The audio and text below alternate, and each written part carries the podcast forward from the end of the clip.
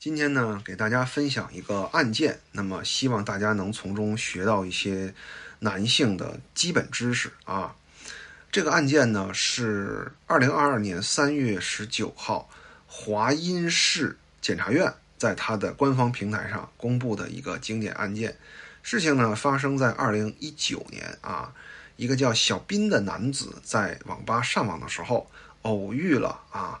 非常美丽漂亮的姑娘小兰啊，两个人呢相谈甚欢，从一点聊到四点，然后就相约去开房了，并且进行了两次亲密的互动，在中间还洗了一次澡。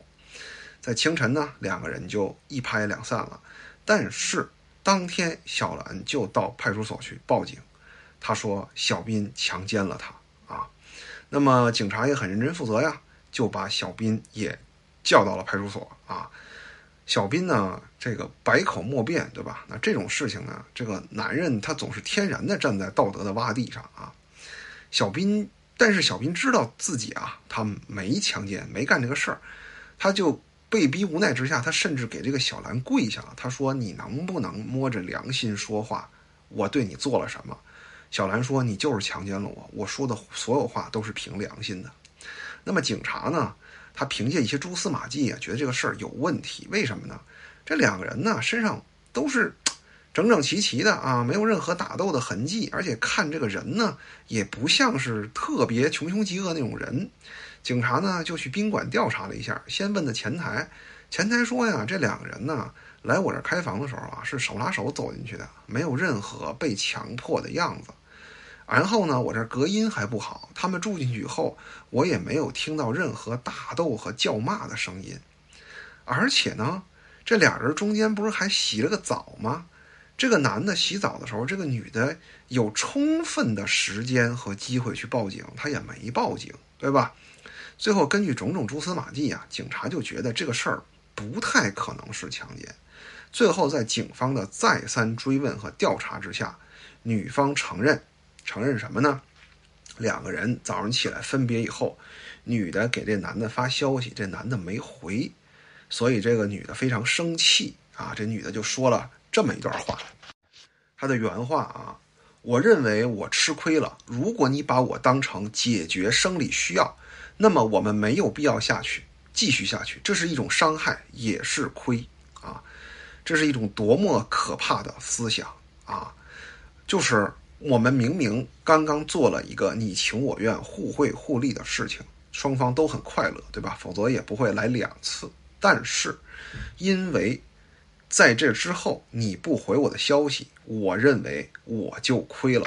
我感觉到你占了我便宜啊，朋友们啊，这不是个别现象。我在很早很早以前的视频里就说过哈，很多大佬他们在外面。找妹子进行这个春风一度，妹子都是不跟他们要钱的，但是他们事后一定会主动给钱，主动买包。你们是不是觉得有钱人都更蠢呢？为什么他们要那样做？啊，你们记不记得我老说一句话：免费的就是最贵的。啊，你们真的？对女人了解的太少了。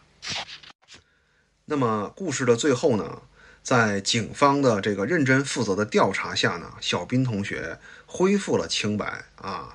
呃，但是啊，各位有没有想过，如果这个事情的证据不是那么清晰，警方不像华阴市的这个派出所的这个干警一样这么的用力？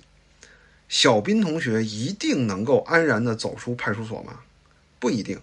而且，即使他已经完全证明了清白，那么按照法律，是不是小兰同学已经构成了报假案或者诽谤？但是他并没有因此而受到任何的处罚。朋友们，这就是我们目前社会的一个现状，啊。